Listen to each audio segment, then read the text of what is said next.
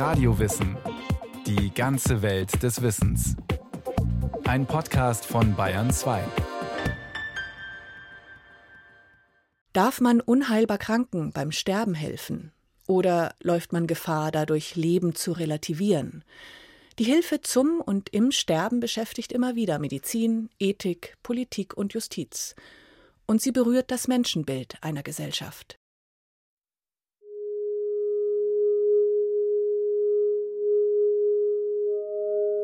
28. März 2010, 22.30 Uhr. Je länger man googelt, desto sicherer sinkt die Wahrscheinlichkeit, ein Jahr zu überleben unter 50 Prozent. Immer noch ohne Schlafmittel. Frühjahr 2010. Der Berliner Schriftsteller Wolfgang Herrndorf bekommt mit 44 Jahren eine niederschmetternde Diagnose. Hirntumor.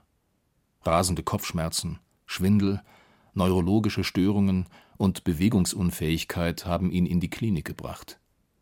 MRT, Operation, warten auf das Ergebnis der Gewebeanalyse. Das lautet schließlich Glioblastom.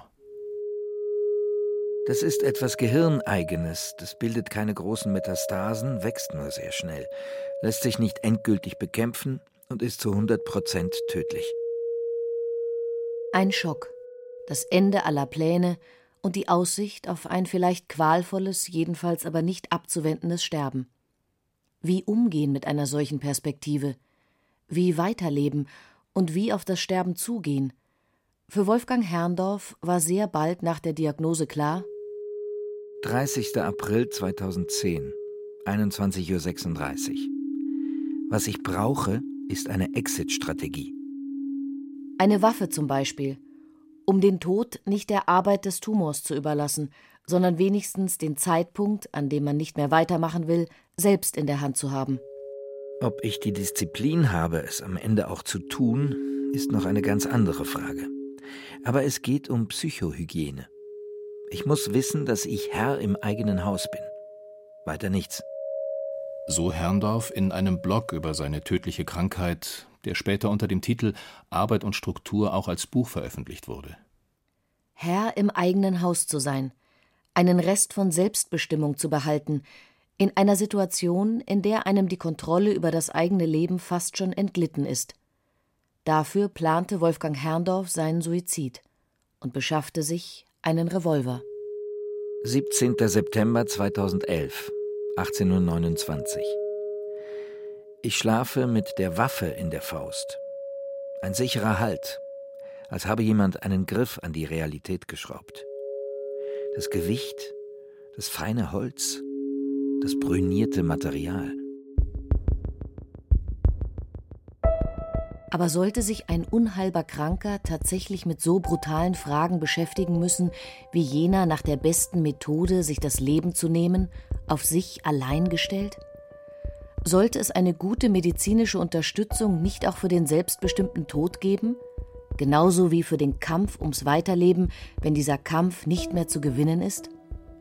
Die Diskussion um Sterbehilfe beschäftigt seit langem Gesellschaft, Politik, Medizin, Rechtsprechung und Ethik. Mit Sterbehilfe kann dabei ganz unterschiedliches gemeint sein. Die aktive Sterbehilfe, das ist die Tötung auf Verlangen, das heißt, der Arzt legt dem Patient eine Venenverwallkanüle und spritzt ihm ein tödliches Gift. Patient ist tot. Auf dessen Willen natürlich. Das ist in der ganzen Welt eine Straftat, bis auf einige wenige Länder, Belgien und Holland zum Beispiel.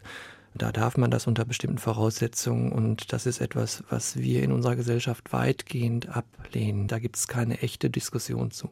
Sagt Matthias Töns, Palliativmediziner aus dem nordrhein-westfälischen Witten. Auch die sogenannte passive Sterbehilfe steht nicht im Fokus der Debatte, wenn auch aus anderen Gründen. Unter passiver Sterbehilfe versteht man ja im Prinzip nur das Sterben lassen, also dass man eine medizinische Maßnahme gar nicht erst anfängt oder beendet. Also das ist natürlich straffrei oder mehr noch, das ist ethisch geboten. Ethisch geboten unter bestimmten Bedingungen. Nämlich dann, wenn die Patientin oder der Patient selbst sich für einen Abbruch der Behandlung entschieden hat. Das betont auch Christiane Wopen, Medizinethikerin an der Universität Köln.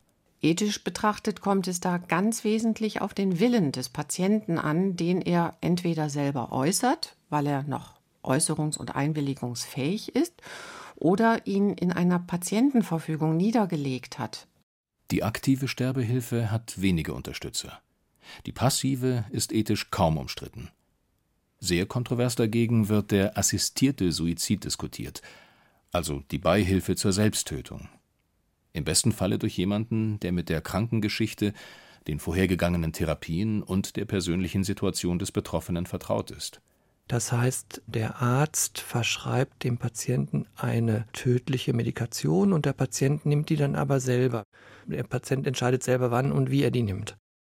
Dass die persönliche Entscheidung, die Selbstbestimmung des Menschen auch sein Sterben betreffen sollte, ist keineswegs eine selbstverständliche Annahme. Der Tod ist das unabwendbare Schicksal schlechthin. Er kommt für jeden. Er ist gerade kein Gegenstand einer freien Entscheidung, sondern die letzte Grenze der Freiheit.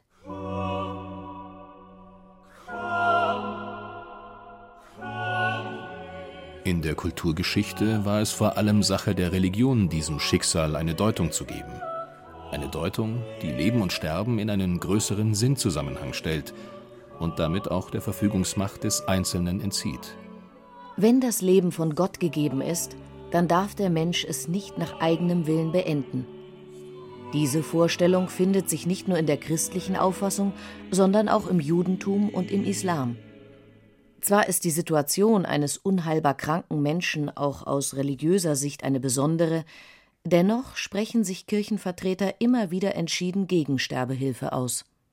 Aus Sorge um den Menschen setzen sich Christen dafür ein, dass das Leben eines jeden Menschen, gerade auch in der Nähe des Todes, bis zuletzt geschützt wird.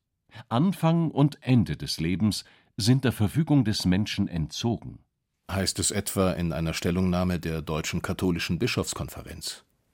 Beihilfe zum Suizid für todkranke Menschen schließen die Bischöfe ebenso kategorisch aus wie aktive Sterbehilfe, weil für sie der Lebensschutz schwerer wiegt als die Selbstbestimmung.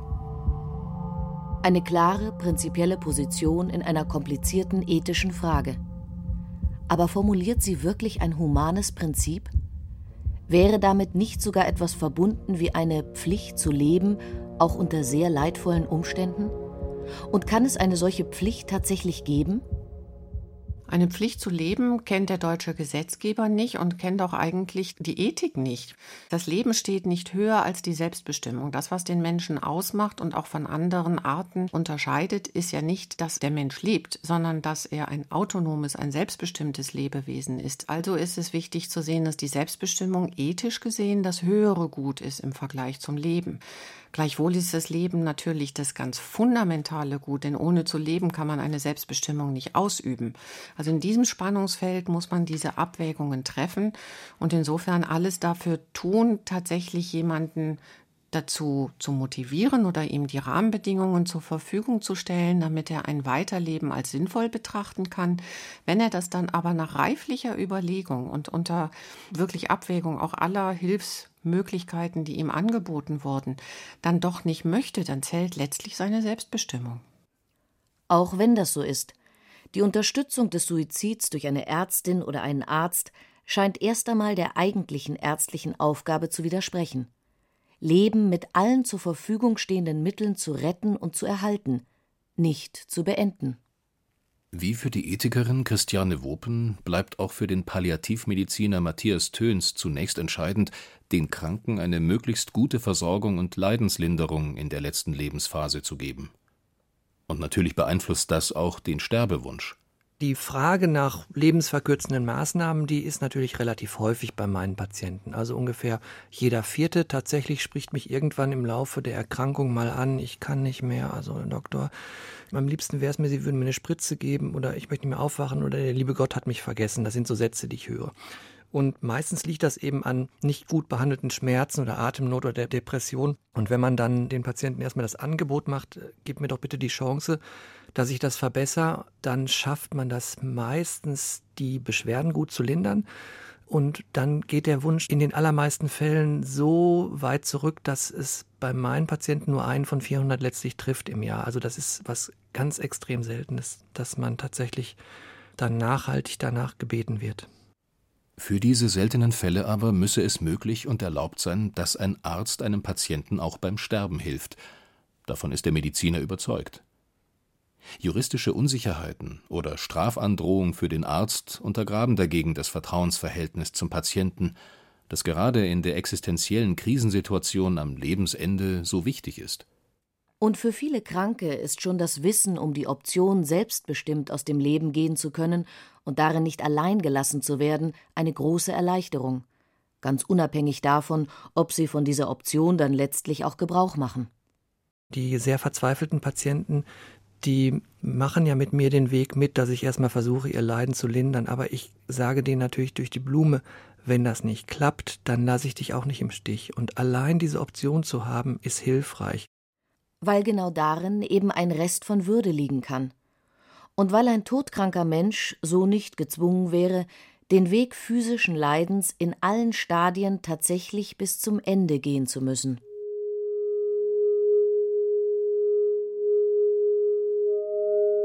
»31. Mai 2013, 16.16 Uhr. Seit vielen Tagen keine Sprache mehr. Arbeit am Text, reiner Unsinn. Worte, Fehler, Suche, Hilfe, Trauer, Sprache mündlich gar nicht. Stimme, Stimmen, Epilepsie von Panik, alles nicht unterscheidbar. Wolfgang Herrndorf, gute drei Jahre nach der Diagnose seines Hirntumors. Eindrücklich schildert der Schriftsteller die Auswirkungen seiner Krankheit. Epileptische Anfälle, Sehstörungen, Orientierungsschwäche, Sprachlosigkeit. Mit der Perspektive, dass all das sich stetig verschlechtern wird, trotz guter ärztlicher Betreuung und Medikation. In der Frage nach möglicher Sterbehilfe ist Herrndorf, der das Leiden eines unheilbar Kranken aus eigener Erfahrung kennt, sehr entschieden. Eine Fernsehdebatte zum Thema kommentiert er mit den Worten 19. November 2012, 22.17 Uhr.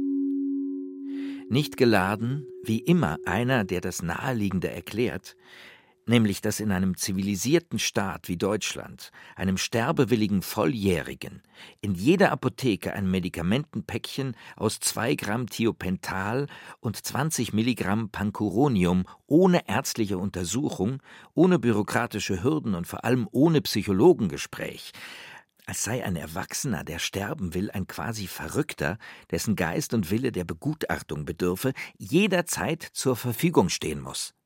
Eine unmissverständliche Haltung.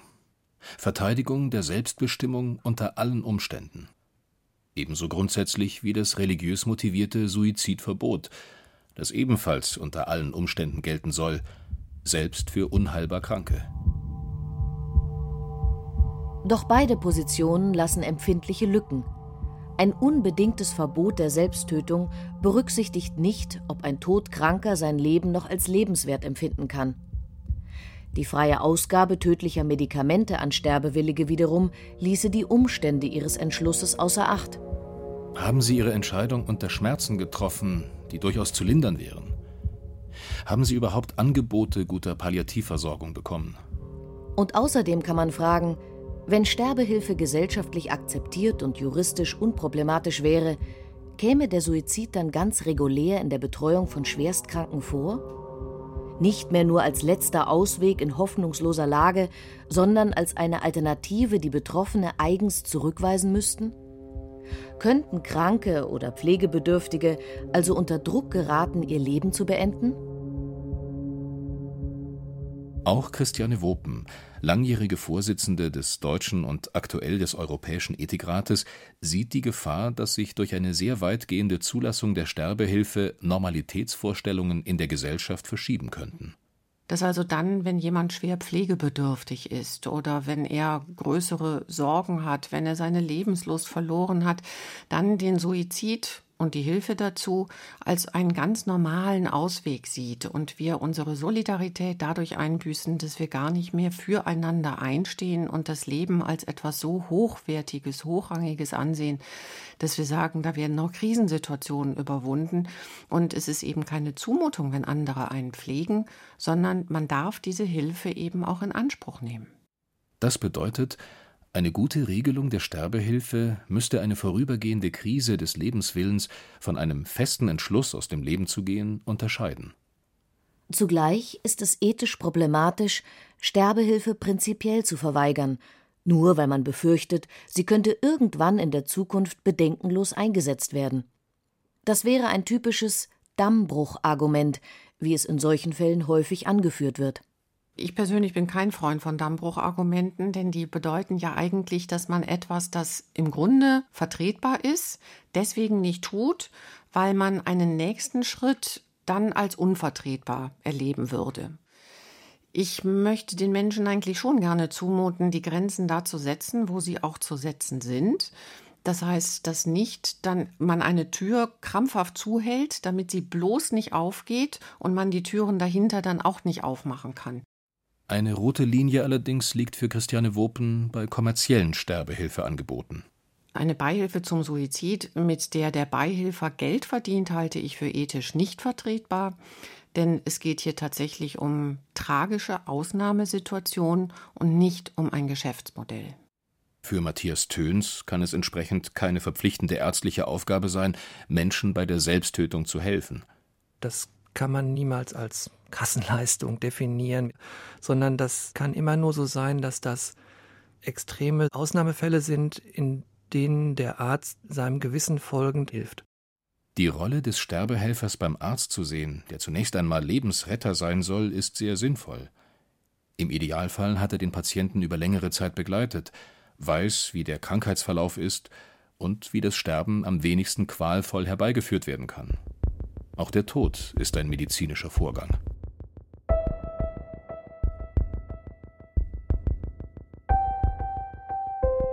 Die Rede vom Ausnahmefall Suizidbegleitung hat aber nicht nur eine ethische, eine normative Bedeutung. Sie beschreibt auch eine Faktenlage. Es ist nur ein sehr geringer Prozentsatz der Sterbenden, bei denen die assistierte Selbsttötung im Raum steht.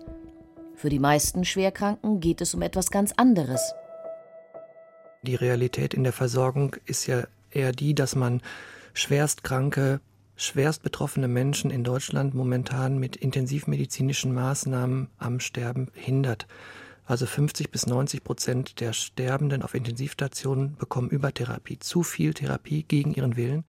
Das heißt, das Sterben lassen, die sogenannte passive Sterbehilfe, die ethisch gar nicht so kontrovers ist, hat statistisch eine viel größere Bedeutung als der assistierte Suizid.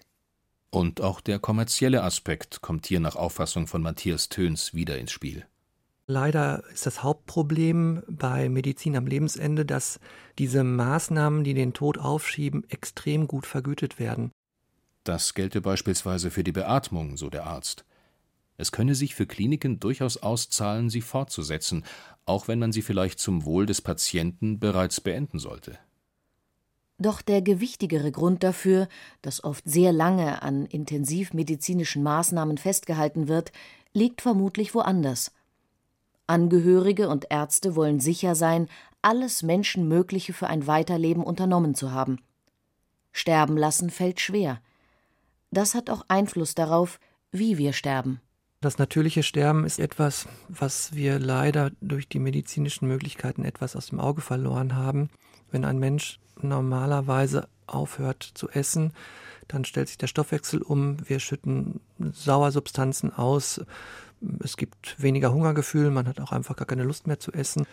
Am Schluss ist es eben so, dass die Lungen nicht mehr gut durchblutet werden, das Herz ist schwach, es kommt zum Sauerstoffmangel und dieser Sauerstoffmangel macht Glückshalluzinationen. Und jetzt kommt die Intensivmedizin, ernährt künstlich, gibt Infusionen und am Schluss gibt es Beatmung und Sauerstoff und damit werden diese eigentlichen leidenslindernden Maßnahmen, die die Natur für uns schon vorgesehen hat, untergraben. Das heißt selbstverständlich nicht, dass man keine Apparatemedizin einsetzen sollte. Wohl aber, dass das Sterbenlassen auch in einer hochtechnisierten Medizin ein Akt der Menschlichkeit sein kann. Ein wirklicher Akt, eine Handlung, zu der man sich entschließen muss. Der Ausdruck passive Sterbehilfe ist hier irreführend. Es bleibt die Frage, was wäre denn eigentlich ein natürliches Sterben? Und könnte der Verweis auf die Natur den natürlichen Verlauf einer Krankheit, in der aktuellen Sterbehilfediskussion eine grundsätzliche Orientierung sein? Die Natürlichkeit als ein ethischer Orientierungspunkt kommt tatsächlich in vielen Debatten immer wieder vor und ist ausgesprochen schwierig einzusetzen. Wenn Sie sich jetzt vorstellen, dass ein Patient ja nur in dieser Situation ist, weil er vorher schon jahrelang therapiert worden ist, dann war ja auch das schon alles andere als natürlich. Das heißt, er ist ja nur in dieser Situation, weil wir eben der Natur nicht ihren Lauf gelassen haben, sondern weil wir vielfach und massiv zum Beispiel mit Chemotherapie bei einer Krebserkrankung eingegriffen haben. Natur ist also kein Kriterium, mit dem sich eine Entscheidung für oder gegen Sterbehilfe klar rechtfertigen oder zurückweisen ließe. Das Natürliche kann uns diese schwierige Entscheidung nicht abnehmen. 15. Juli 2013, 14.26 Uhr. Befund schlecht wie erwartet. Avastin ohne Wirkung. Glioblastom beiderseits progressiv. Ende der Chemo. OP sinnlos. Wenige Wochen nach dieser Notiz nahm sich Wolfgang Herrndorf das Leben. Er hatte seine Freunde gebeten, ein Nachwort zu seinen Aufzeichnungen zu verfassen, indem er sich auch einen Hinweis auf seinen Suizid wünschte. Wie es gemacht wurde, wie es zu machen sei. Oder bei Misserfolg eben, wie es nicht zu machen sei. Kaliber, Schusswinkel, Stammhirn etc. Für Leute in vergleichbarer Situation. Das hat mich so viele Wochen so ungeheuer beunruhigt, keine exakten Informationen zu haben.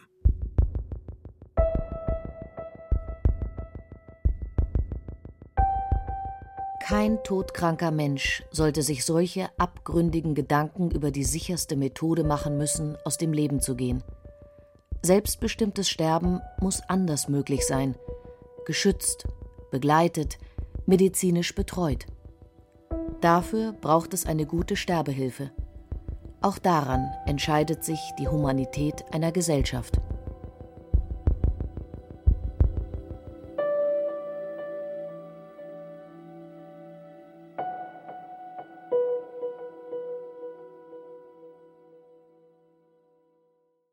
Sie hörten Sterbehilfe Selbstbestimmung bis zum Schluss von Beate Meyer-Frankenfeld. Es sprachen Franziska Ball, Christian Baumann, Martin Vogt und Stefan Merki. Ton und Technik Daniela Röder, Regie Kirsten Böttcher, Redaktion Bernhard Kastner. Eine Sendung von Radio Wissen